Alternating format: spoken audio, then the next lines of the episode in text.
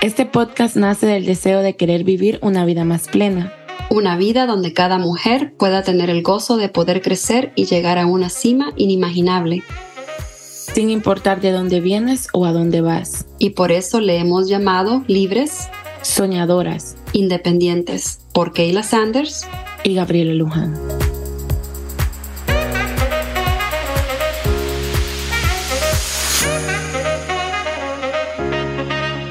Hola, hola chicos, bienvenidos a un nuevo episodio de Libres Soñadoras Independientes.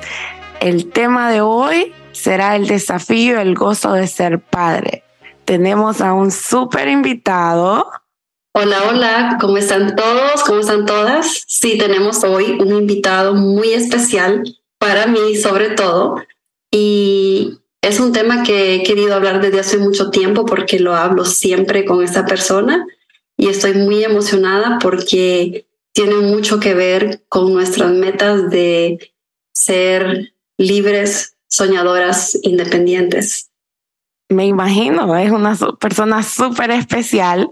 Tengo poco tiempo de conocerlo, pero hasta donde he visto de él, un espectáculo de padre y por lo mucho que me has contado, quiero empezar primero Keila, ¿por qué estamos invitando a un hombre a este podcast? Quiero que nos expliques.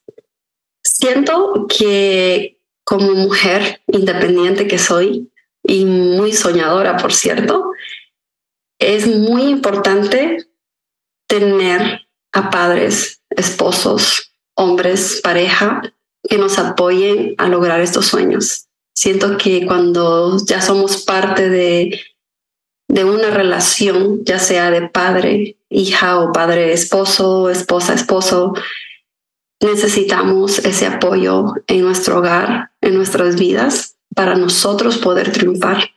Y obviamente lo podemos hacer a veces sin o con, pero siempre se hace más fácil cuando uno tiene el apoyo de esta persona.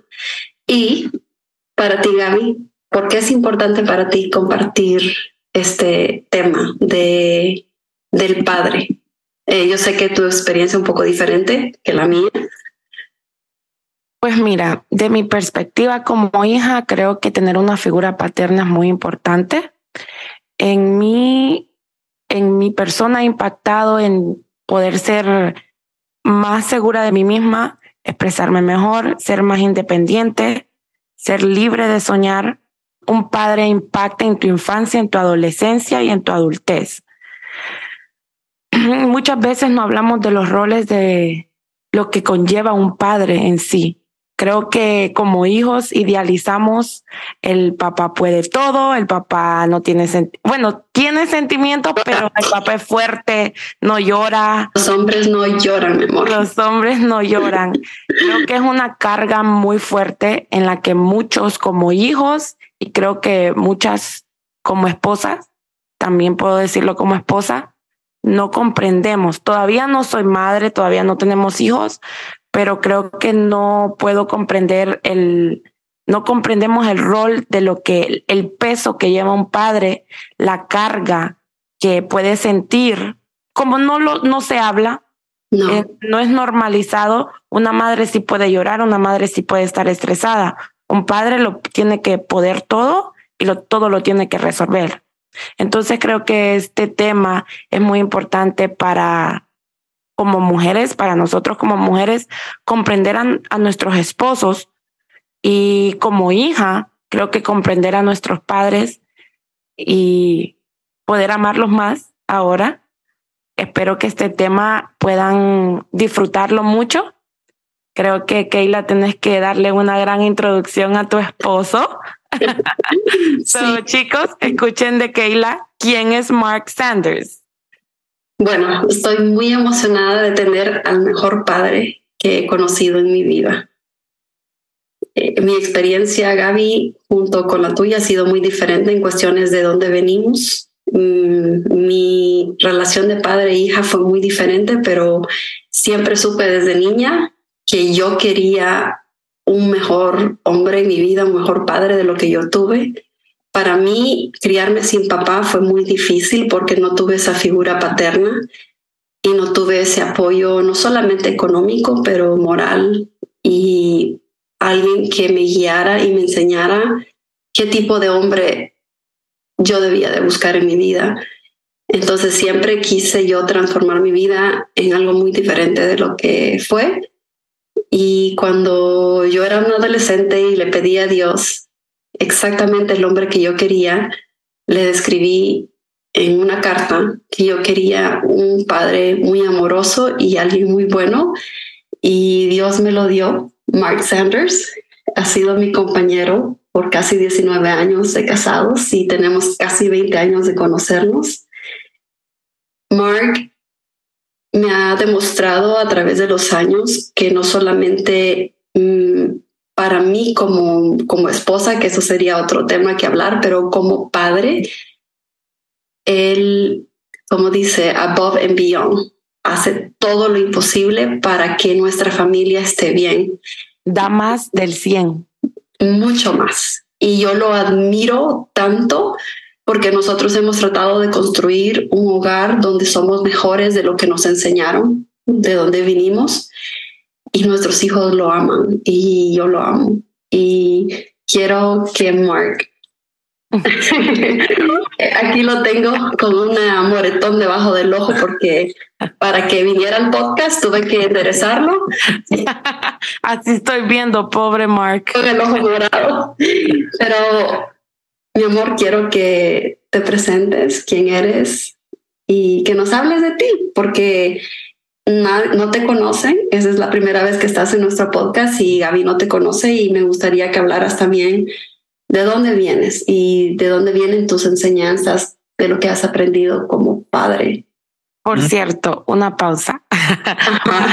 Chicos, habla español perfectamente. Ah, sí, se me olvidó. Mark es americano y habla su español increíble, se van a sorprender. Mark, bienvenido. Gracias, gracias. Este, bueno, me da mucho gusto de estar aquí. He estado siguiendo el podcast desde el comienzo, ayudando en donde puedo. Entonces, pues me siento, ya estoy sonrojando todavía de, todo lo bueno que me habló a ver si puedo llegar a esas expectativas para todos que están aquí. bueno, como dices, soy, eh, digo que soy gringo, obviamente lo pueden escuchar en mi acento, porque ese tiene que ver con mi crianza, porque la crianza en cada cultura es diferente. Yo este, me crié en un, en un hogar de gringos, entonces con esos... Eh, es algo que, que forma parte de, de, mi vida, mi cultura, aunque yo he pasado mucho tiempo ah, trabajando en la comunidad latinoamericana y dos veces he vivido, a un, pasé un semestre en el DF, en el Ciudad de México, viviendo con una familia mexicana y después que él y yo pues pasamos casi un año y medio viviendo en Tegucigalpa, Honduras. Um, entonces he ido a Honduras varias veces, ya lo conozco bastante bien, sé dónde encontrar las mejores baleadas. Um, y, y, este, bueno, me, me criaron mis dos papás, todavía están juntos, ya van a cumplir 50 años de, de haber estado casado. Um, y soy el único varón de cinco hembras, somos seis en total pero tengo cinco hermanas y yo soy el único varón. Y lo digo porque siempre ha sido ah, chistoso cuando yo menciono eso, cuando yo lo mencionaba a las familias ah, mexicanas que yo conocía, decían, ay, tu vida tenía que ser súper fácil, ¿no? Porque en muchas comunidades, en muchos hogares ah, latinos, el varón no tiene que hacer nada. Eh, yo lo vi, llegaba de jugar fútbol todo apestoso. Hija, levántate y haz, algo de comer a tu, a tu hermano. Mi mamá nunca, mis hermanas nunca me han cocinado nada, a menos que yo fuera a la casa de ellos ya de adulto y estaban haciendo cena para todo el mundo. Pero mis hermanas nunca me cocinaron, nunca me lavaron la ropa. mi mamá se crió en un ambiente porque en en Estados Unidos, pues era una cultura machista cuando mi mamá se estaba criando, cuando mi papá se estaba criando. Mi papá sabe cocinar más o menos, pero no mucho. y él no, mi mamá todavía le plancha la ropa, le lava la ropa y todo eso porque es, era otra crianza de, de ellos dos. Pero mi mamá se encargó que yo, o sea, los trabajos de la casa se turnaban y a mí no me quitaban. cada semana alguien le tocaba lavar los platos después de la cena y yo estaba en esa rotación. Y alguien le, y mi mamá me acuerdo a los 11 años bajó porque se imagina toda la ropa que tenía que lavar para seis hijos y un esposo y un día mi mamá se hartó y, agarró uno por uno y me llevó a la lavadora y dice, la pones así, así, aquí el jabón, separa la ropa color con blanco y desde los 11 años he lavado mi propia ropa. Ah, y mi mamá me llevó a la cocina cuando tenía como 16, 17 y dice, tú tienes que aprender a defenderte en la cocina uh, porque vas a salir de la casa y tienes que, que saber cómo defenderte planchar. Mi mamá me, cuando empecé a llevar corbata a la iglesia, cuando tenía 12 años, mi mamá me llevó y a su cuarto donde tenía la, tabla de planchar y dijo, te voy a enseñar cómo planchar tu ropa, una camisa de botones para que uses con corbata. entonces, desde ahí siempre he planchado mi ropa. Él una vez, recién casados, yo llevaba corbata al trabajo, era maestro, y ella, este, di, ella quiso hacer algo por mí, entonces sacó mi camisa mientras yo me estaba bañando y lo planchó, pero lo planchó en la cama, como se acostumbra a hacer allá. y después ella fue al baño y yo vi la camisa y estaba tan mal planchada, pero no le quise decir nada porque ah, es, aprecié tanto el, esfuerzo que ella hizo. Entonces yo echando el ojo que estaba en el baño, saco la plancha y, en la tabla y lo estoy planchando antes que ella salga del baño para que ella no se sintiera mal. Pero ah. me cachó, yo le dije, es que sí le ha sido un poco de falta, pero yo lo plancho, pero te lo agradezco. Y desde ahí yo soy el que plancha. Kayla me dice, ¿me puede planchar ese vestido? Ah, y yo lo hago. Um, pero bueno, y um, eso fue mi crianza. Um, fue sí un poco diferente. Todo el mundo me dice, ¿y, y cómo era de ser el único varón? y yo, pues era mi vida. Yo no conozco otro. No sé cómo es tener hermanos porque nunca los tuve. y bueno, de, de, profesión soy educador. He trabajado como maestro, he trabajado como asistente de director y he trabajado como director en diferentes escuelas. Y como Kayla dice, pues ya tenemos casi 19 años juntos, casados, y ya tenemos tres hijos, uno de 15, uno de o casi 16, uno de 11 y uno de 3 años. yo tengo... Ocho años. Dijiste tres. Oh, caray. La tercera tiene ocho años. Y la cara de Keila como, ¿qué? ¿Tres? ¿Dónde está ese que el perrito? Sí, nuestro, nuestro hijo Isabela 16 años la próxima semana. Y Isabela, tenemos dos niñas, Isabela de 11 y Sabina que tiene ocho años. Son increíbles niños, la verdad. Sí, la verdad que, que hemos sido muy bendecidos. Pero yo me cómodos, perdón, con, los niños chiquitos por dos cosas. Mi mamá siempre estaba prestando y ayudando a las hermanas en la iglesia más que todo, más las nuevas mamás, porque mi mamá, pues, ella tuvo los primeros cinco, boom, boom, boom, boom, boom.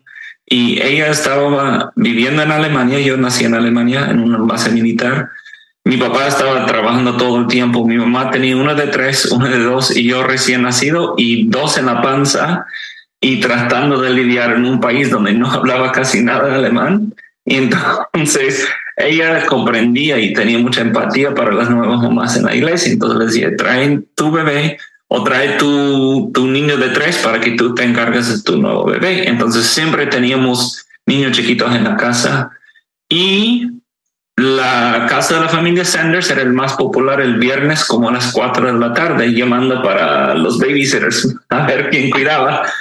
Y lo, bueno, mis hermanas se iban primero, pero luego mi mamá decía, bueno, todas las hijas están ya con cita de, de trabajar como babysitter, pero aquí tengo mi hijo y él ha cuidado niños antes. Entonces yo también mi primer trabajo, por decir, era cuidar niños. Usualmente eran niños.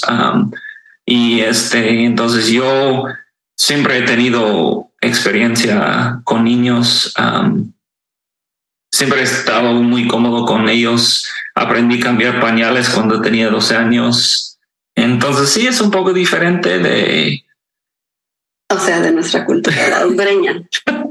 Sí, porque los hipotes en Honduras se abarren, trapean. Fíjate que yo te voy a decir, yo crecí, eh, yo aprendí a planchar ropa porque mi mamá era que tenía que plancharle ropa a mi papá si no era mala esposa. ¿Verdad? La mujer allá.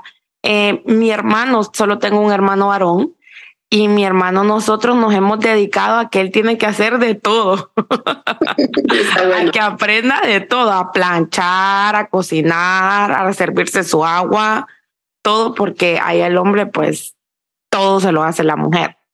Y es, es, bien nice que, que tu mamá haya hecho eso, Mark, es muy bueno, porque ahora como padre, ¿qué estás inculcando a tus hijos? Pues también lo hemos hecho lo mismo. Ah, los niños lavan su ropa. Isaac lava, el, varón lava su propia ropa. Uh, la niña, y, sí, y plancha. Yo le digo, mira, tienes que poner eso para. Íbamos a un evento de escuela y él tenía que tener corbata. Yo le dije en la tarde, ve a buscar tu camisa y si, y si está ajada, tienes que plancharla. Y entonces saca la tabla. No le enseñé a planchar en la cama, le enseñé a planchar en la tabla. No, yo aprendí a planchar en tabla. Yo aprendí a planchar en tabla porque mi papá es abogado y él se fija en todas las líneas. Sí, sí, es cierto. Como que fuera militar. Y yo, eh, que vengo más del monte. No, yo vengo del monte, pero, pero mi papá era más. A planchar en la cama hasta que ya quemé la segunda cobija. Mark me dice, no planches en la cama ya. Bueno, pero gracias a Dios él plancha, porque a mí Pero tú planchas, Mark. Mi esposo no es de planchar mucho. Él lo mete en la, en la, dryer, en la secadora. Bueno, es por mi OCD que yo, yo tengo que ver la línea en la camisa. No aguanto nada más que la camisa está no tan ajada. Desorden obsesiva compulsiva. Sí, desorden obsesivo compulsiva. Obsession compulsive disorder. se llama Yo necesito este, esas cosas. Entonces, la otra cosa que con ese desorden, y hago broma, pero sí lo tengo, planchar a mí me calma, porque cuando veo cosas que sean desordenados o bajados y luego los dejo ordenados y, y así, o una camisa bien planchada, me trae paz a la mente. Entonces, sí. ¿Y tu hijo cómo lo, lo, lo, lo revisas? Si va bien planchado, esto no, esto sí. Con de que no parece que acaba de dormir en la camisa en que, que anda, yo no le digo mucho. Nosotros le decimos con tal que no parezca como que haya salido del galdío de una vaca. Ah, sí. Cuando eh, yo tuve mi primer trabajo, yo conocí a Mark cuando tenía 18 años. Mi primer trabajo en Estados Unidos era también de babysitter, cuidaba a unas niñas. Y yo recuerdo que él eh, me ayudaba a mí con las niñas y yo siempre me sorprendí lo mucho que él sabía de lidiar con niñas y cómo ponerlos a la siesta. Cosa que, el rol del el rol del padre él lo, ya lo traía. Sí, y entonces yo me fijaba mucho en todos los detalles. Yo soy más como, a mí no me enamoran con cara bonita, a mí me enamoran con hechos. Ah, sí, porque Mike es guapo, por, ahí lo van a ver chicos en fotos. azules me fijé en ti. O sea, es feo, pero de buena onda. No me enamoré por tus ojos azules, me enamoré porque el primer instinto que yo tuve al conocer a Mark era su corazón de ayudar. Él me trajo medicinas cuando estaba enferma y no éramos ni novios. Y eso fue un detalle muy especial para mí cuando tenía una gran tos y obviamente en mi casa no compraba medicina porque no teníamos mucho dinero. Y fue un gesto muy bonito que nadie había hecho para mí. Yo estaba decidida en no abrirle mi corazón. Me gustaba alguien más, ni quería enamorarme tampoco. Pero cuando él hizo ese gesto, yo decidí abrir mi corazón. ¿Vas a hablar? Nada más que me mandaste a mí a buscarte boletos para ir a ver el otro chico. Ese es, otro tema. No contemos esos secretos, no los contemos. Mike, ¿y tú siempre te vistes con tres hijos o querías más hijos? Bueno, yo siempre hacía la broma, ¿no? Que quería un equipo de fútbol. Y después lo cambié a un equipo de básquetbol con dos sustitutos. No, Kelly, Kelly y yo hablamos de eso antes de casarnos, lo cual lo recomiendo a cada pareja que antes de casar, porque es un tema bastante diferente, depende de dónde viene uno. Yo vengo de una casa llena de, o sea, éramos seis. Mi papás tenían uno de esos gran vanes gigantescos que parecían que iban a... No minivan. No, sí, un van como esos de la iglesia que van recogiendo todo el mundo para ir a la iglesia. Así era. Entonces, no, yo quería tener hijos, ella quería tener hijos y no fijamos en un número, nada más era como lo que Dios quiere mandarnos. recuerdo que hablamos y yo te dije, yo creo que tres, y tú me dijiste, tres me parece bien. Sí. Pero como, pero también vamos a dirigirnos por lo cómo nos sentimos y lo que Dios quiere para nosotros. Sí. Entonces los tres que dijimos, los tres tuvimos. Yo no estaba buscando tener seis, siete, ocho, nueve, aunque para alguna gente le gusta eso y tampoco quería tener uno. Um, quería tener más de uno porque... No le gustan los hijos únicos. Es que mi compañera de cuarto del primer año de la universidad era un niño y era un único hijo y no aguantaba nada. Y él, bueno, es otro tema. Pero sí, siempre quería tener hijos, siempre quería tener hijos porque no sé, lo vi como algo importante y yo decidí trabajar en educación porque llamaba la atención ayudar a los jóvenes, a los niños.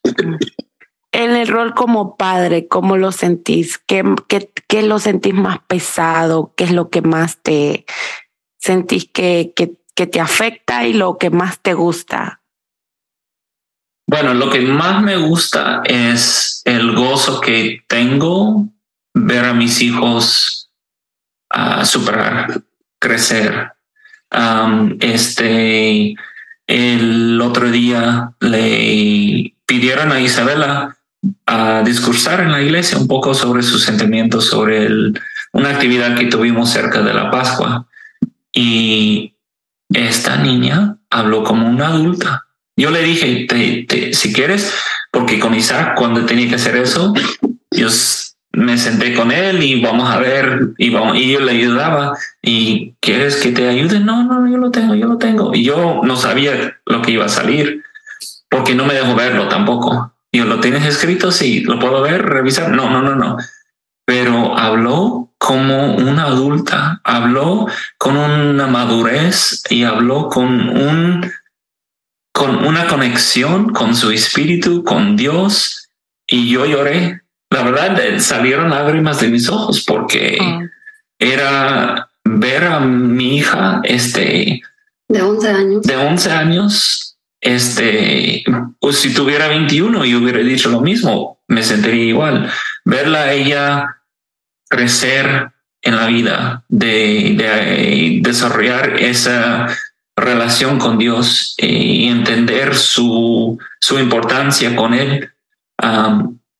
cosas así. Yo cuando fui a los partidos de béisbol de Isaac y con uno, él lo batió y esa bateada ganó el partido y todo el mundo estaba gritando su nombre y yo también. Y nada más me, me da tanto gozo ver eso este, no solamente creciendo, pero están haciéndose hombres y mujeres de, de valor, de madurez, de todo eso. Están teniendo la independencia y tienen la libertad de expresar, están dando, tú como padre, sabes que les estás dando esa, esa enseñanza y creo que todos los sacrificios, porque puedo ver en, tu, en tus ojos, en tu sonrisa, cuán orgulloso se expresa de, de, de, tus hijos, que vale la pena los sacrificios a veces. Sí, y, y pues me preguntó los desafíos, pues los desafíos hay un montón.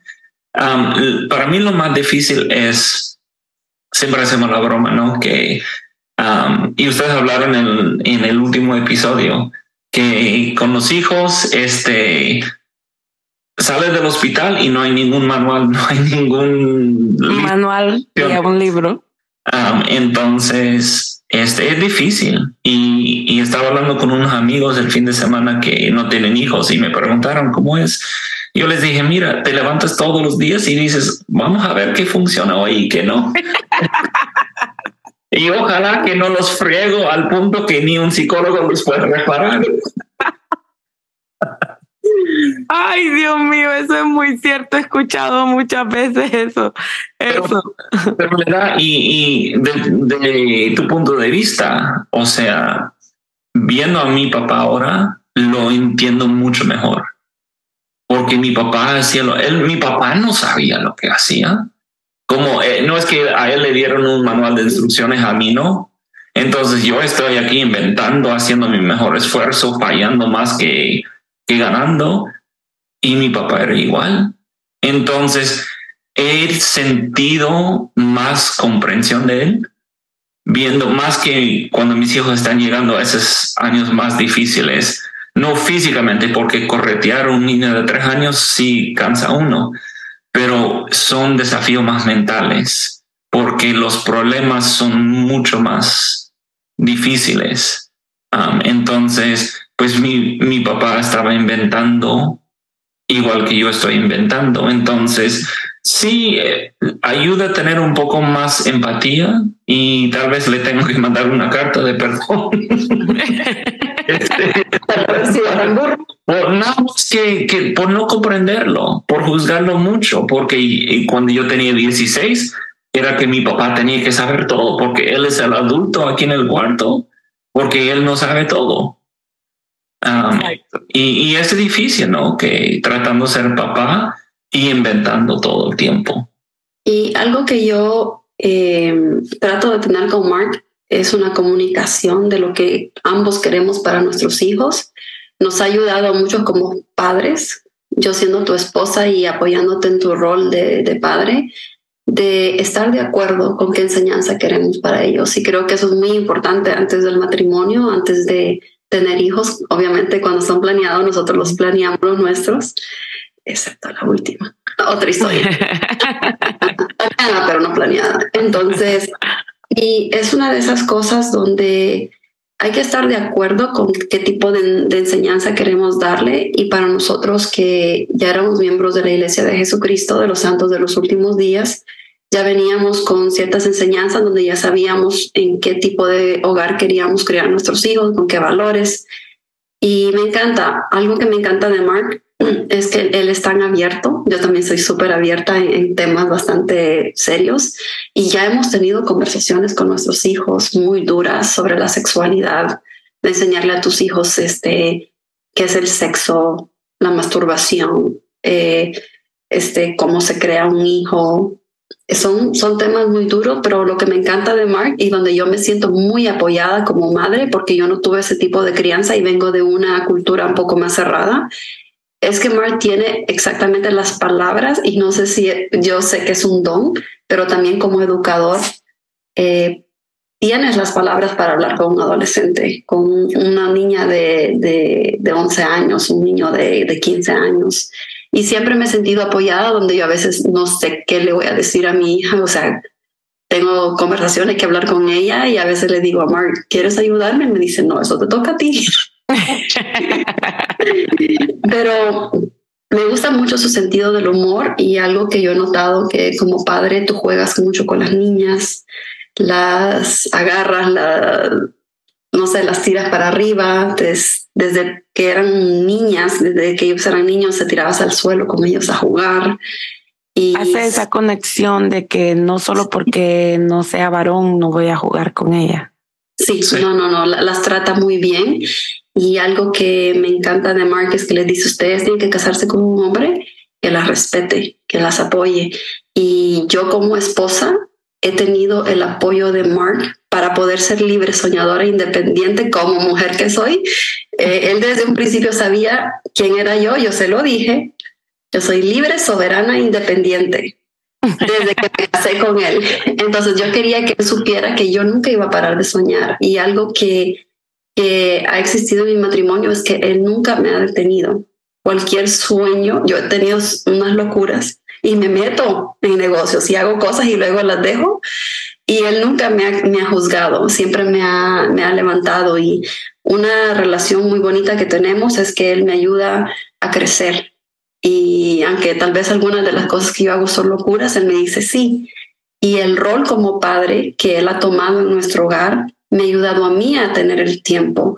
Como cultura latinoamericana, yo me siento muy juzgada eh, como madre por tener mi propio negocio, por salir de viaje, por dejar a los niños un fin de semana o una semana o hasta dos semanas por ir a trabajar y Mark está ahí para apoyarme y para darme ese apoyo con los niños. Y cuando yo me voy de viaje, yo sé que ellos están en buenas manos. Como les digo, yo a veces ni me acuerdo que tengo hijos cuando estoy tomando fotos, pero yo sé dónde están y con quién están. Y el apoyo que como padre me has dado para mis hijos, para nuestros hijos, me ha ayudado mucho a mí a crecer como mujer, como madre.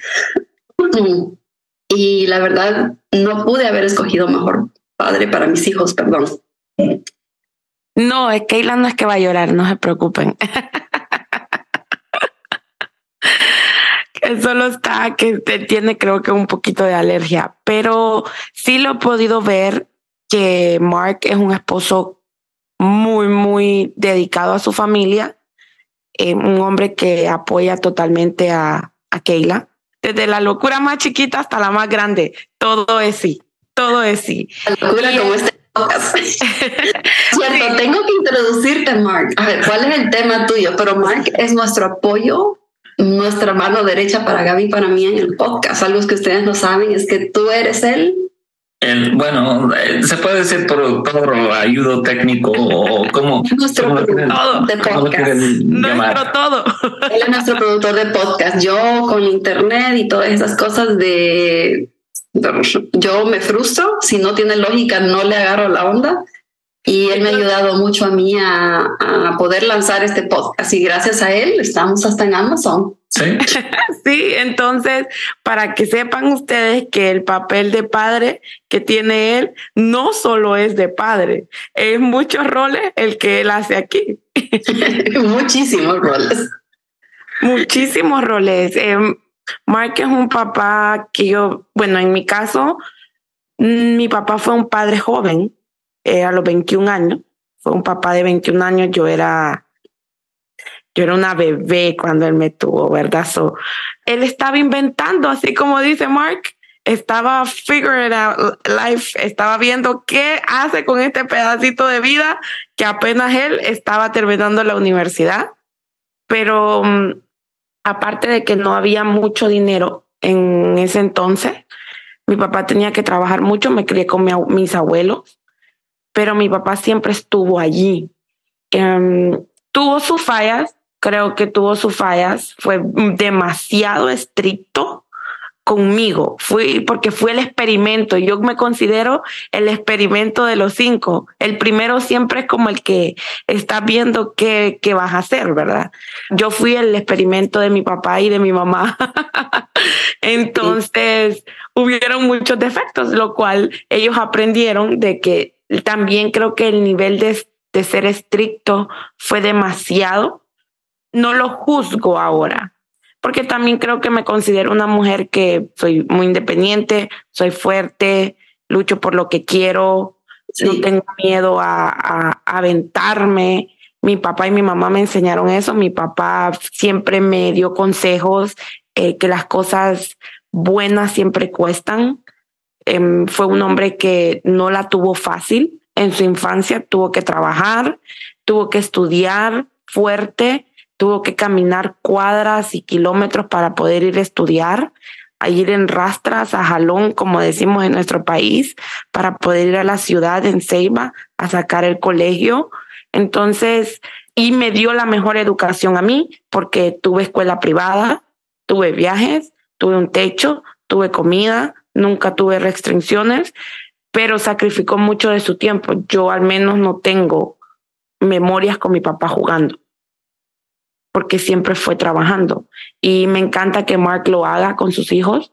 Me encanta que sea un padre a tiempo completo, como lo decía. En, en, nuestro país se puede, lo dicen como los mandilones, le dicen, porque allá un padre en casa es como, ay, qué padre más haragán, porque está acostumbrado a que siempre tiene que ser la mujer. Y lo cual no lo veo mal, porque un padre no todos tenemos ese rol, ese don de poder estar en casa. Al menos mi esposo a mí me dice, yo me quedo en casa y tú vas a trabajar o tú haces lo que quieras y él feliz de saber de que a cuidar hijos. Y yo, yo al menos me digo, yo en casa... Mm, no te ves en casa. Yo, yo, este, bueno, Mark ha trabajado desde que yo lo conozco, ha estado estudiando, trabajando. Eh, estabas, eh, estabas en la Universidad de Carolina del Norte para hacerte maestro cuando nos casamos. Mark y yo siempre hemos sido un equipo donde cuando él estaba estudiando yo era la que trabajaba, yo pagaba todos los biles de la casa, yo lo mantuve y a él le encanta tener un sugar mama. a él nunca le ha importado y eso nos ha ayudado mucho a nosotros a crecer muy unidos, porque cuando a mí me ha tocado estudiar o me ha tocado emprender en algo, él me apoya y cuando a él le ha tocado yo lo apoyo y eso nos ha ayudado muchísimo a crecer. Nos casamos sin tener nada. Para empezar, él es un estudiante de universidad viviendo con un montón de compañeros de cuarto y yo viviendo con mi familia sin papeles ni oportunidad de trabajar. Pero desde que comenzamos encontramos la manera de, de apoyarnos para crecer Mark tuvo la oportunidad de, de graduarse, sacar una maestría en educación. Años después, ya con un hijo más grandecito de cuatro años, este, se graduó de la Universidad de Harvard haciendo una maestría. También fue un apoyo de familia. Y siento que en habernos apoyado hasta este punto a crecer, cosa que en la cultura eh, nuestra no se ve bien, eh, que un hombre se quede en casa o que la mujer trabaje y salga de viaje, pero la vida nos ha llevado por caminos diferentes a nosotros dos y difíciles. Mm, trabajaste 11 años como director eh, de las escuelas en, DC, siendo director de una high school y también subdirector, este, bueno, subdirector en varias escuelas hasta que te convertiste en director de una middle school y estuviste ahí seis años.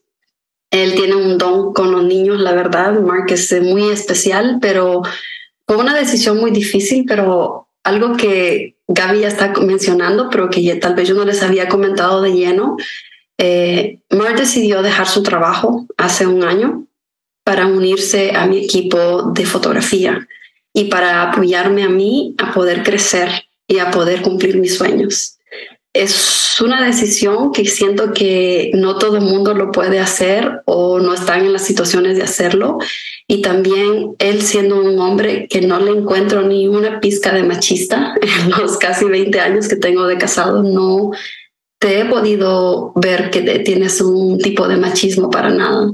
Siempre estás eh, apoyando a favor de las mujeres y eso me ha encantado mucho de ti. En la decisión de dejar tu trabajo, es algo difícil porque vas de tener una, una carrera por la que luchaste tantos años a estar en casa. A ser un padre full time. Ser un padre full time. Y, y, la cosa es que el trabajo de casa es mucho más pesado, pero quiero que tú nos cuentes desde que saliste del trabajo de DCPS, convertirte en un padre donde me apoyas en muchos roles, que ya lo vamos a hablar de todas las cosas donde él me ayuda. Bueno, este, sí, yo eh, tengo casi un año de haber dejado el trabajo en la educación y fue en el principio difícil porque aunque me creen en, la cultura americana todavía es que el, ven que el papá es el que tiene que ganar el pan de la vida y el que no lo hace es un, es un aragán, como dice. Pero él, sabe que fue un, un, show de televisión que me gusta mucho, que, encuadró la razón, una de las razones, o sea, otra, mm, es que no solamente una sola razón. Y, y sí, hubo un gran deseo de ayudar a Keila crecer. Yo sabía que su libro iba a salir este año. Yo quería estar ahí para apoyar en el último del libro, que fue bastante trabajo. y otras cosas en, con mi salud mental y todo, pero lo que yo no pude quitar de, de mi cabeza era, mi hijo estaba en el middle school, donde yo era el director, pero eh, él tenía la prioridad número 651 de 651 estudiantes. Era mi última prioridad él, porque yo estaba lidiando y, trabajando y tratando con todos los demás. Y en el show fue, para no hacer el cuento largo, básicamente eran dos policías hablando, un viejo que el hijo ya estaba, ya estaba grande y el otro que iba a tener un bebé. Y el viejo le dijo, haz lo que haces, pero no puedes fallar a tu hijo, um, porque siempre va a haber hombres malos a meter en la, en la cárcel, pero hijo suyo solo tienes uno. Y yo lo sentí, siempre va a haber escuelas, siempre va a haber alumnos que necesitan ayuda, siempre va a haber maestros que necesitan un líder, pero hijo solo tengo uno, hija solo tengo dos. Y si yo hubiera seguido en el trabajo, uh, este, y dejo que esos años de high school, no lo puedo creer, pero en dos años ya no va a estar en la casa. Y después ese tiempo no se reemplaza. No, no hay manera de, de, ir atrás y decir, debí haber estado en tu partido de béisbol.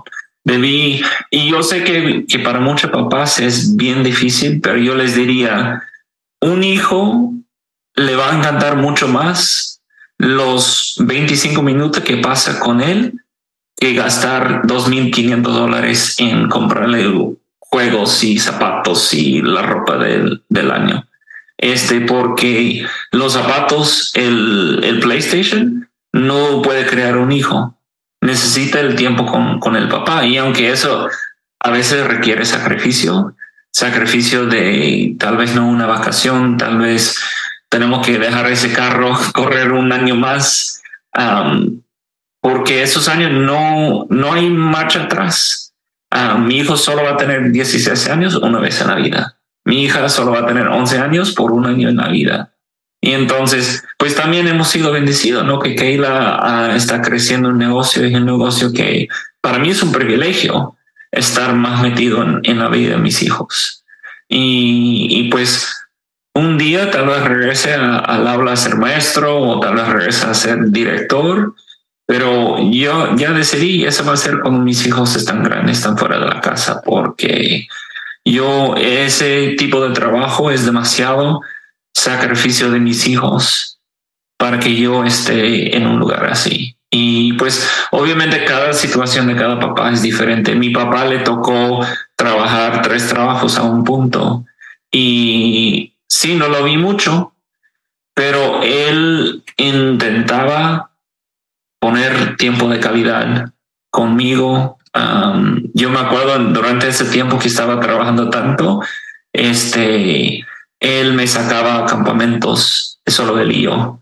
no eran mucho una vez al año, pero eh, encontró un tiempo de hacer eso porque era importante. Yo más bien me siento un gran privilegio de estar más metido en la vida de mis hijos y de poder trabajar en eso. Y aunque sí es, es un poco diferente que lo que yo me creé pensando para ser papá, tengo que trabajar y trabajar duro y pasa lo proveer. tienes que proveer para tu familia. Y si así es el caso, pues yo voy y hago lo que tengo que hacer. Y si tengo que manejar Uber de, de la medianoche hasta las seis de la mañana y después vengo y llevo a los niños a la escuela, pues lo hago.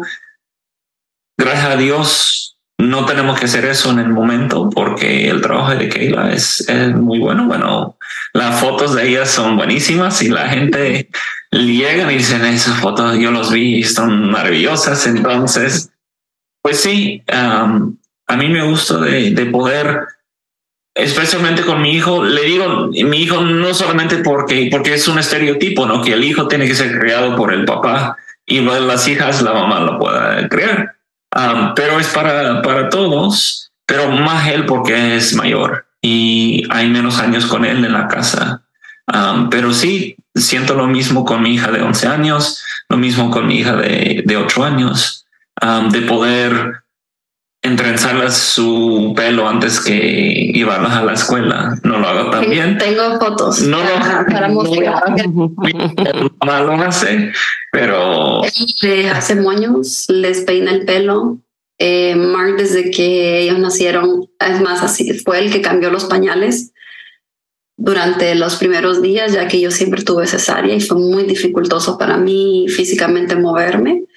Eh, él siempre estaba ahí cambiando pañales, cosa que culturalmente en Honduras los padres no le cambian los pañales a los hijos, sobre todo si son hembras.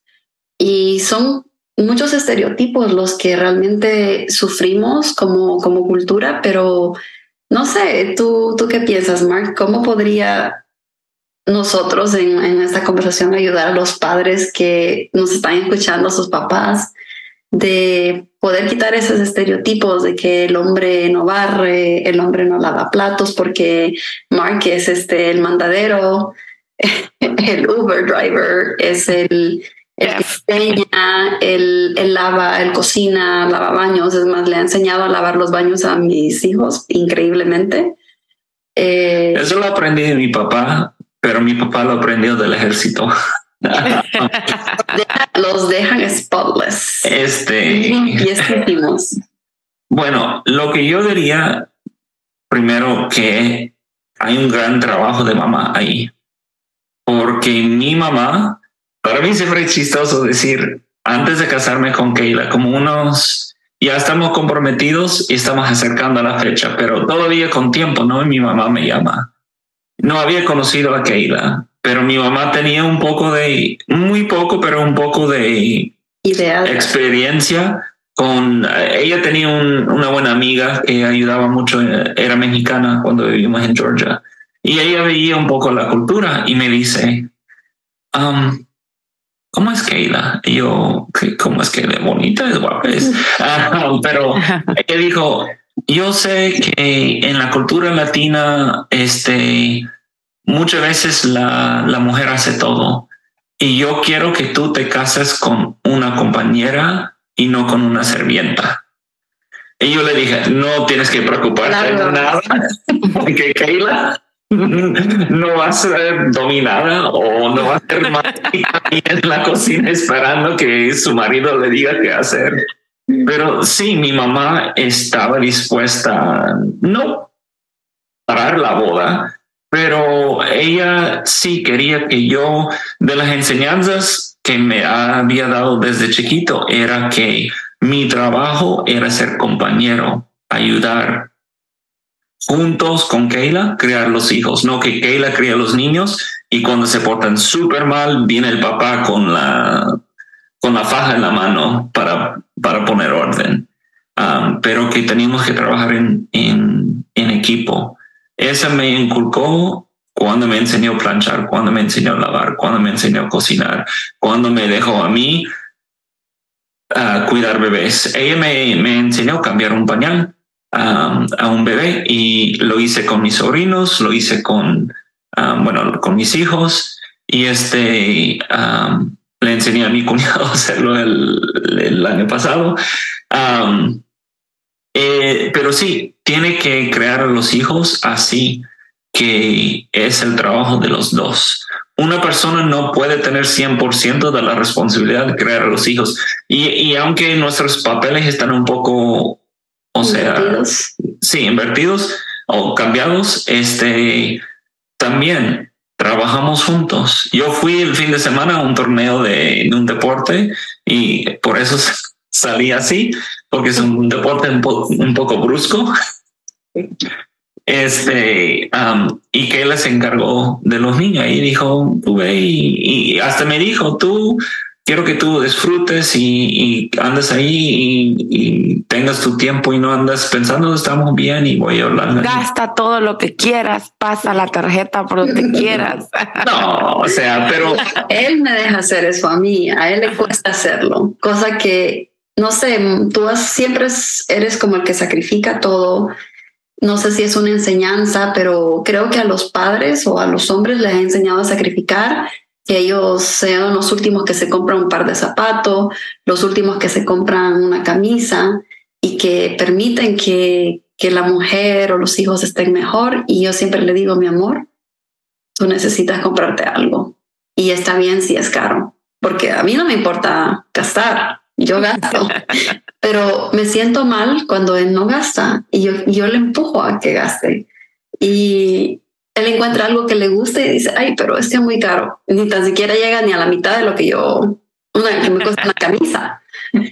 Bueno, e, es que en la sociedad, no importa la cultura, en la sociedad sí se espera que, o sea, recibe mensaje un hombre que tiene que, yo me acuerdo un cuento que alguien estaba hablando de que vio una familia en, un, en una tienda de, de trajes y estaban comprando trajes para el hijo que iba a ir a un, a una entrevista de negocio o algo así.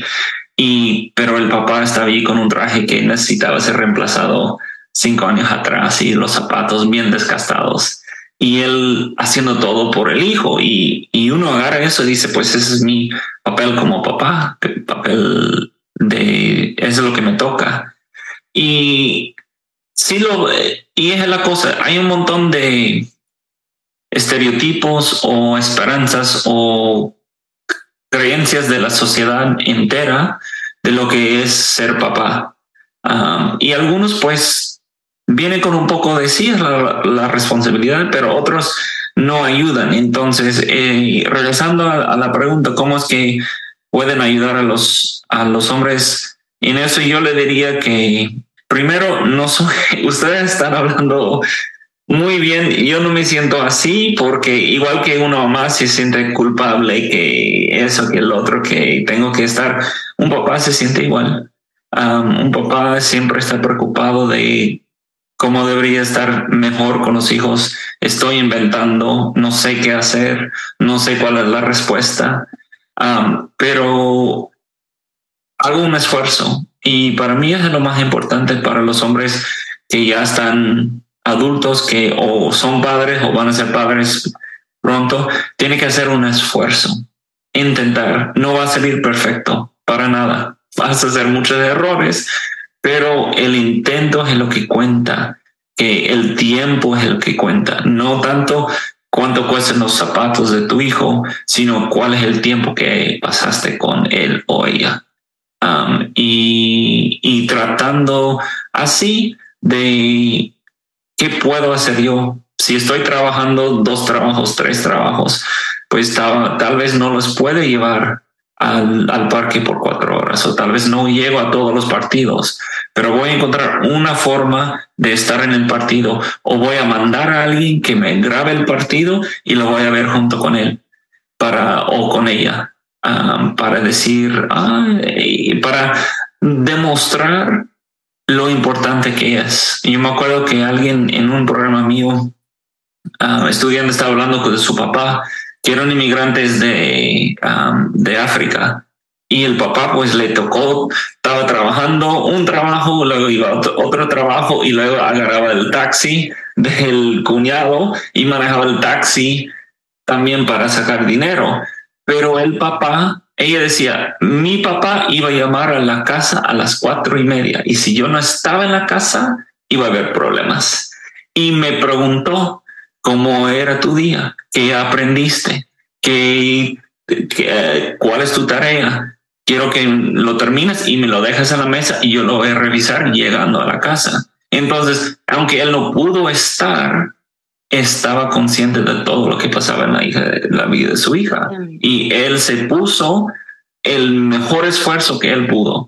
No era posible estar en la casa, no era posible recibirla cuando llegaba, pero ella sabía que lo que ella hacía le importaba mucho al papá.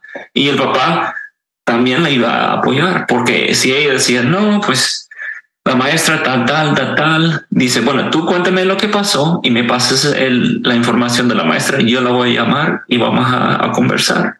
Entonces, él estaba involucrado en, la vida de su hija, aunque revisando la tarea a las 3, 4 de la madrugada mientras ella dormía. Um, pero ella pudo ver el, el cheque o las marcas que él dejaba en la tarea. Entonces, siempre hay una forma de demostrar a los hijos que, te importan. Y, yo creo que eso es, lo más importante. De una forma u otra, hay, con el mundo de hoy, hay una forma de hacerlo, pero no va a salir. A veces tienes que sentar a pensar cómo puedo. Mi hijo, porque el año pasado mi hijo quería que yo estuviera en sus partidos y solo llegué a uno y me sentí bastante mal. Pero este año sí llegué a más porque yo tenía la oportunidad de hacerlo, pero sin eso tendré que encontrar una forma porque no podía nada más decir, lo siento, hijo, no pude. Um, me gusta mucho lo que, lo que dijiste porque la experiencia mía, ustedes dos tuvieron eh, un papá presente y yo no tuve el mío creciendo y hoy que soy adulta me pongo a pensar cómo pudieron haber sido las cosas diferentes porque la excusa de él es em, yo no tenía dinero para ir a verlos. Mi papá, o sea, no estaba casado con mi mamá, no tenían una relación donde convivían juntos prácticamente solo era una relación de, de vez en cuando y la embarazó dos veces de mí, de mi hermana menor.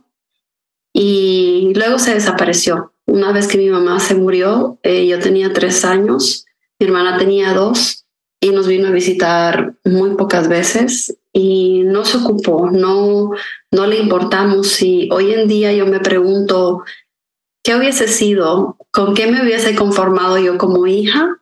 y lo que estabas hablando y sinceramente, si mi papá no hubiera tenido el dinero para ir a visitarme porque él vivía en la otra parte del país, pienso que si él hubiese hecho el esfuerzo de llamarme, aunque sea para mi cumpleaños, aunque sea para la Navidad, no sé, eh, una o cuatro veces al mes, siento que hubiese impactado mi vida de una manera diferente con una llamada que y si él me hubiese explicado como hija, sabes que yo no tengo el dinero para ir a verte o me encantaría estar ahí, pero no, no es posible.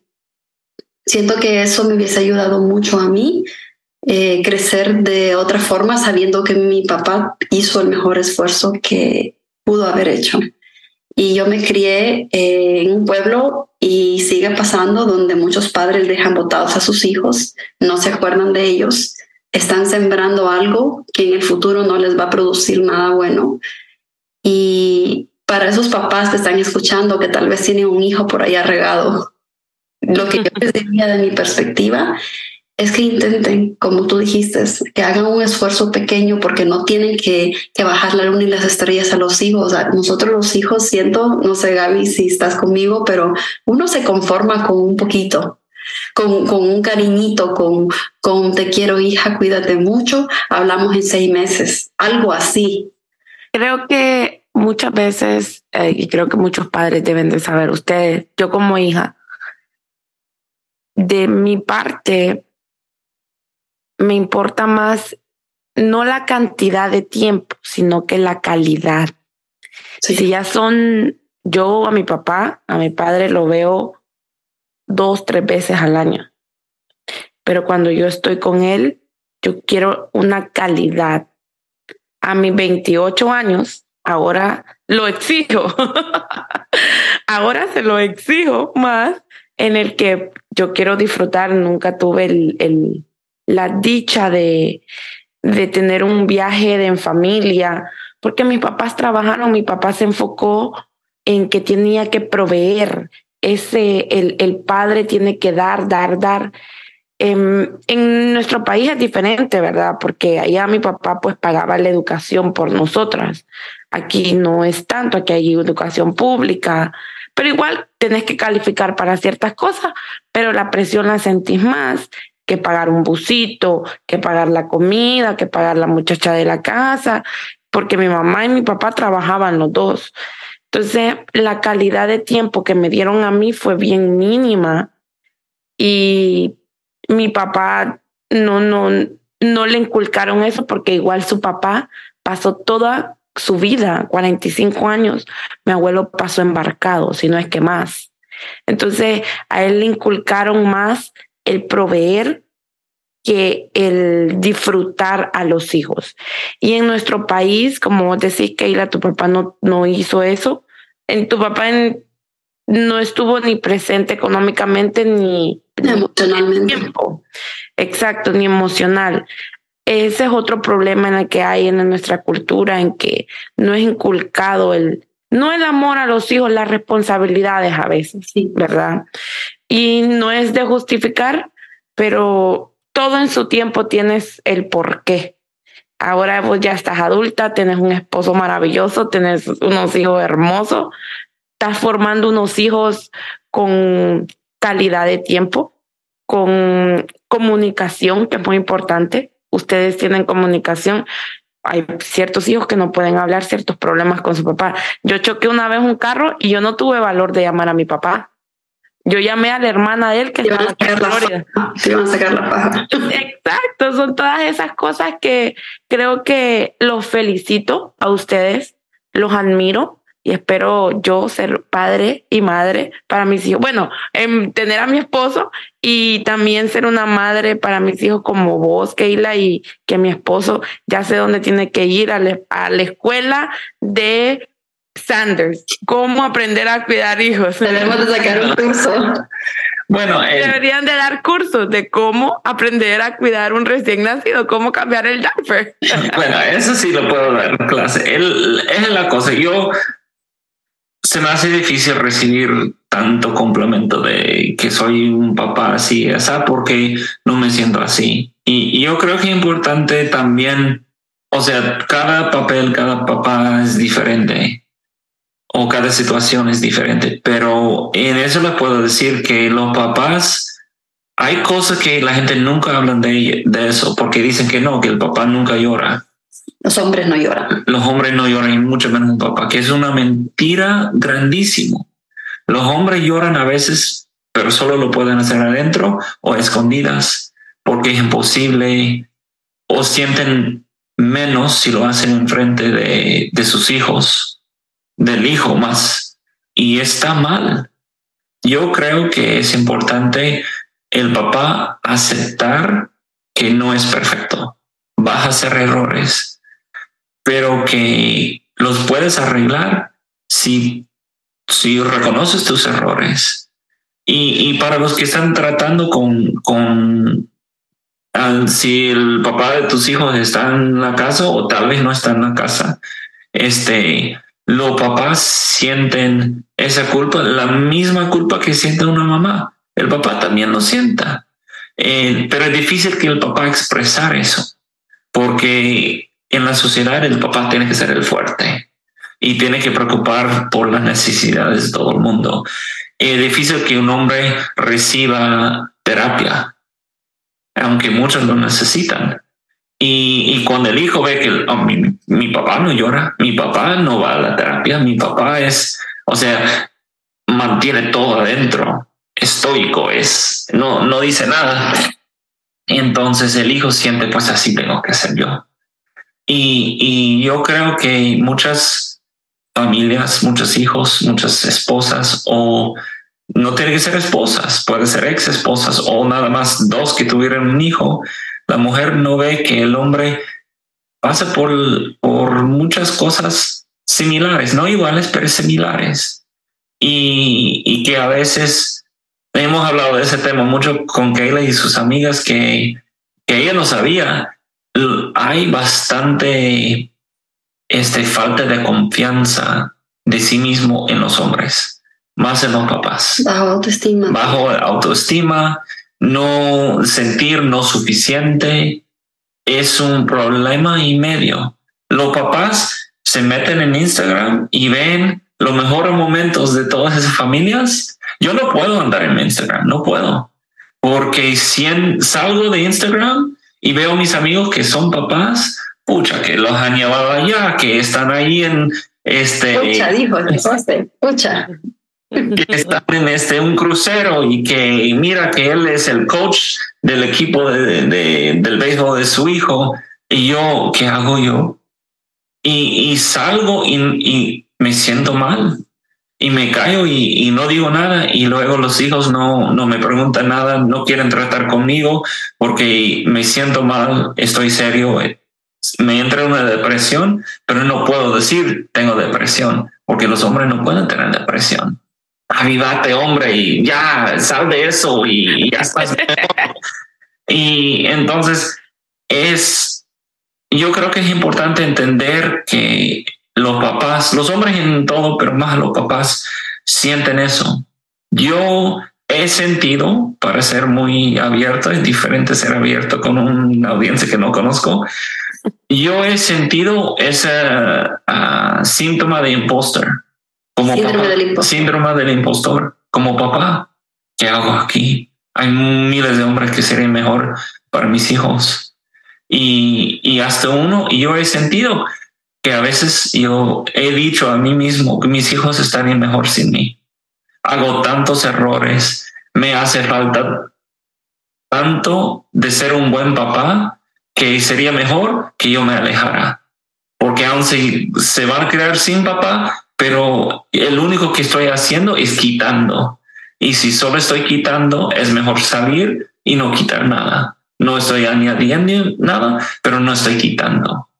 Y no estoy justificando a los papás que se han salido de la vida de sus hijos. O sea, cada situación es diferente y no estoy aquí para decir cómo una persona debería vivir su vida, pero le puedo decir que hay hombres, muchos hombres que sienten igual, que ellos sienten este, este síndrome de, de impostor y por eso no actúan o sienten el hijo se mete en el mismo problema que tal vez tiene el papá todavía si el papá está lidiando con el alcohol y ve que el hijo también, pues ¿qué le voy a decir yo?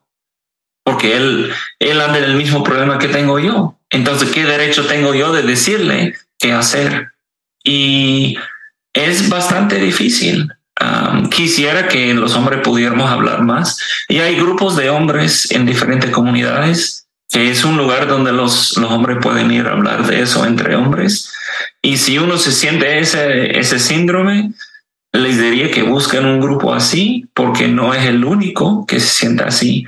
Y si la que está escuchando está ligado con el papá de sus hijos de una forma u otra, que entienda que así es el caso, que tal vez el de no querer estar ahí es porque se siente que lo único que está haciendo es quitando, quitando, quitando y destrozando básicamente la, la vida de sus hijos. Y para el hombre, pues yo tengo mis errores, son bastantes. Pierdo la paciencia, levanto la voz, les digo cosas que no, que no debería decir. A veces soy demasiado porque uno tiene que tratar a los niños dependiendo de la edad diferentemente. Y el otro día con Isabela le hice un comentario medio de broma de una camisa que andaba, pero se me olvidó que una niña de 11 años es bien consciente de esas cosas y se fue y cambió su, su camisa. Me sentí tan mal y, y le tuve que ir a, a disculparme. Y eso es algo que mi papá no hacía mucho. Intentaba, pero es difícil, requiere una humildad de ir a sus hijos y decir, ¿sabes qué? Lo hice mal, pero yo hubiera respetado, no respetado, no hubiera respetado que mi papá hubiera regresado conmigo, aun si fuera una semana después, y decir, ¿sabes qué? Cuando te grité, y a veces lo hacía, pero no siempre. Yo hice eso y nunca fue mi intención. Yo trato de, siempre hacerlo con mis hijos y estar abierto con mis debilidades, con las cosas que a veces me, cuando es muy noche, yo grito y no es porque estoy enojado, sino que eh, me sale y no debería ser así. Y estoy tratando y trabajando en mí mismo para, para mejorar. Pero aún a mis 40 y casi 43 años, pues estoy todavía tratando de ser mejor. Y qué bueno. Yo creo, que, yo creo que no tenemos mucho que decir porque terminaste el pastel con el, con el cherry perfecto encima de, de, de halagar. Bueno, te halagamos mucho, yo te halago mucho porque yo veo muchas cosas maravillosas como padre el amor que sientes hacia nuestros hijos, el respeto, la manera en que le hablas, la manera en que ellos te ven es increíble. pero me encantó que pudiste hablarle a, sus, a los padres sobre tus sentimientos también, tus debilidades, porque creo que todos como seres humanos lo tenemos. Nosotros las mamás tendríamos que tocar ese tema de nosotros las mamás y de nuestro síndrome de impostor, pero creo que no celebramos suficiente a los padres. Este domingo es el Día del Padre aquí en Estados Unidos, el 18 de junio, y yo he visto como hay muchos buenos padres en este mundo, tal vez más malos que buenos, pero todavía hay muchos buenos y siento que no les celebramos suficiente. Para el Día de la Madre siempre son rosas por todas las tiendas, peluches, chocolates. Y Fiestas, mariachis. De todo, pero para los padres es como, oh. Aquí está tu regalo. Sí, no, no hay mucho y, y, siento que debemos de celebrar más a los padres, a los buenos padres abuelos, tíos, porque no tiene que ser una figura de sangre. A veces tenemos figuras paternas que no tienen nada que ver con nosotros. Así. Me encantó lo que Mark dijiste es cuando eh, ir a pedirle disculpas a tus hijos.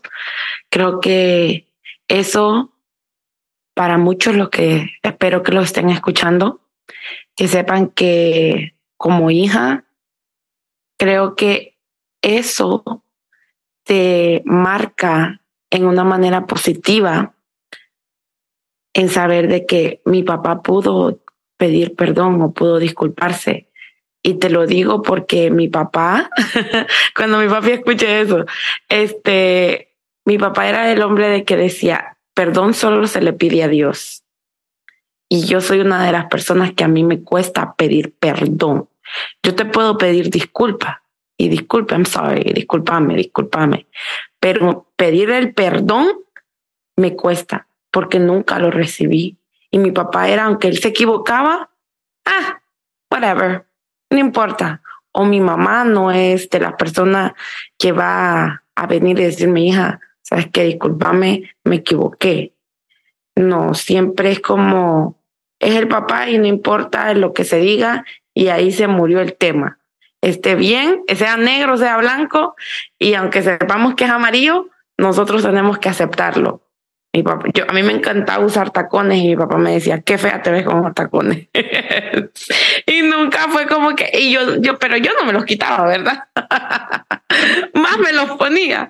Entonces, eh, mi papá nunca fue de eso, de, de pedir disculpas o, ahora sí, ahora que ya está más adulto sí lo hace, en expresarlo más pero cuando eh, fue en mi momento de, de, crianza de los, de los 11, 12, 13, 14, 15 años, que es donde te vas moldeando mejor.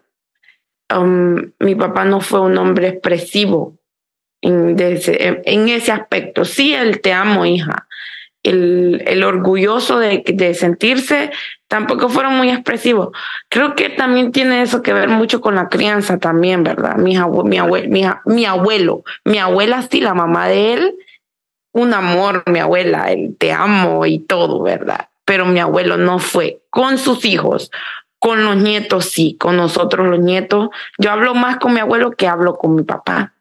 Entonces son, y son roles de, de padres que creo que en nuestro país es difícil de captarlo, de comprenderlo, en que un padre es normal que esté depresivo, normal que un papá regrese y te diga, perdón hijo, perdón hija, el te amo, el la calidad de tiempo, allá es por la cantidad o lo que te provee, una casa o la educación o la mejor ropa o los viajes, etcétera, etcétera.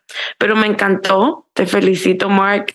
Em, Gracias por decirte tanto. Bueno. Sé que es muy vulnerable ponerte en esa posición de, de poder compartir cómo realmente se siente un padre.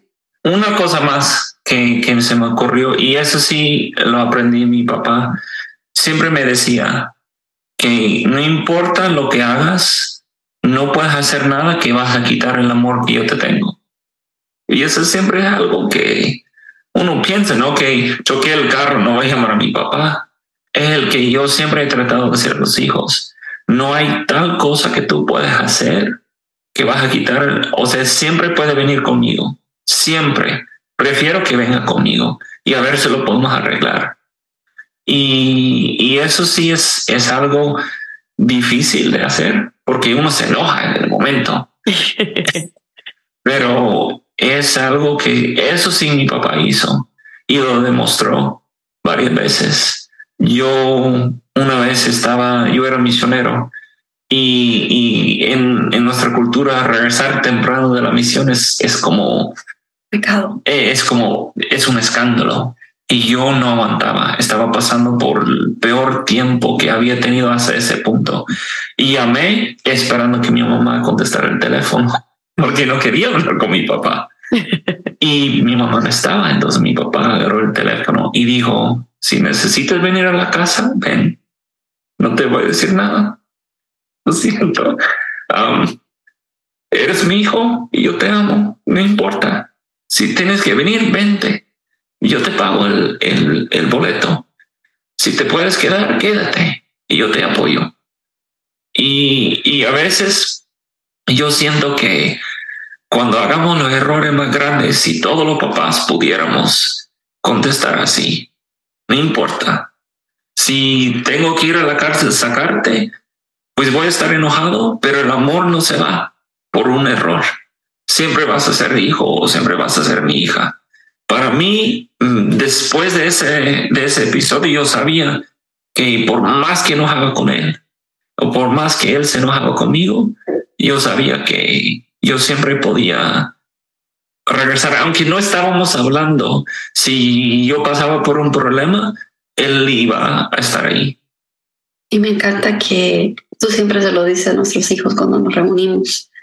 Eh, como cultura en nuestra iglesia tratamos de tener noche de hogar todos los lunes, por lo menos una vez a la semana. Y tratamos de tomar ese tiempo para hablar de una conversación espiritual con ellos, más un juego, más el postre que les encanta. Y me encanta que Marsh siempre les ha inculcado a nuestros hijos y les dice, no importa lo que hagan, ustedes pueden venir conmigo yo siempre los voy a amar. Y creo que es muy bonito como padre poder darle eso a, los hijos porque estamos en esta tierra para equivocarnos. Nos vamos a equivocar todo el tiempo. Muchas gracias. De nada, gracias por tenerme. Tan contenta con este episodio y creo que es tan importante. Y Mark es una de esas personas que tiene un corazón muy noble y le gusta ayudar a los demás y siempre está ahí para apoyarme a mí como esposa, como mujer, en todos los sentidos y también está ahí para amar a nuestros hijos y no me equivoqué en escoger el mejor padre para mis hijos. Sabía que era lo que yo quería antes de casarme y sabía que no quería la vida que yo tuve. Y me siento muy contenta porque he podido transformar esta parte de mi vida en algo exitoso, creo yo. Vamos a ver cómo nos salen en unos años los hipotes. si hubo defecto, no hubo defecto, dijo. Pero me siento muy contenta eh, de tenerte y también de tener los hijos que tengo porque son niños muy buenos, muy conectados con el espíritu y a mí como madre me enseñan mucho cada día. Gracias por tu tiempo y esperamos poder tenerte acá de nuevo porque hay muchos temas interesantes de qué hablar. Siempre, siempre podemos hablar de muchos temas contigo y eh, creo que tienes mucho que dar para el mundo y también quiero que sepas que eres un excelente papá y te necesitamos y no vamos a estar mejor sin ti, vamos a estar mejor contigo. Gracias. Ah, ya me van a hacer llorar. oh, Mike, me, me encantó esa historia. Creo que la verdad, padres, es cierto. Déjenselo saber a sus hijos. Creo que nunca he escuchado esas palabras de mi papá y me conmovieron mucho. Y sí, padres, recuérdenselo siempre a sus hijos, que no importa qué, ahí van a estar. Espero hayan disfrutado este episodio, que terminamos llorando, ¿verdad? Eh, me encantó. Gracias, Mark, por, por ser tan abierto. Gracias, Keila, por compartir a tu esposo para todo el mundo. y los admiro, les deseo lo mejor. Espero que les encante este episodio y hasta la próxima, chicos. Hasta la próxima. Chao, chao, Gaby. Chao, chao.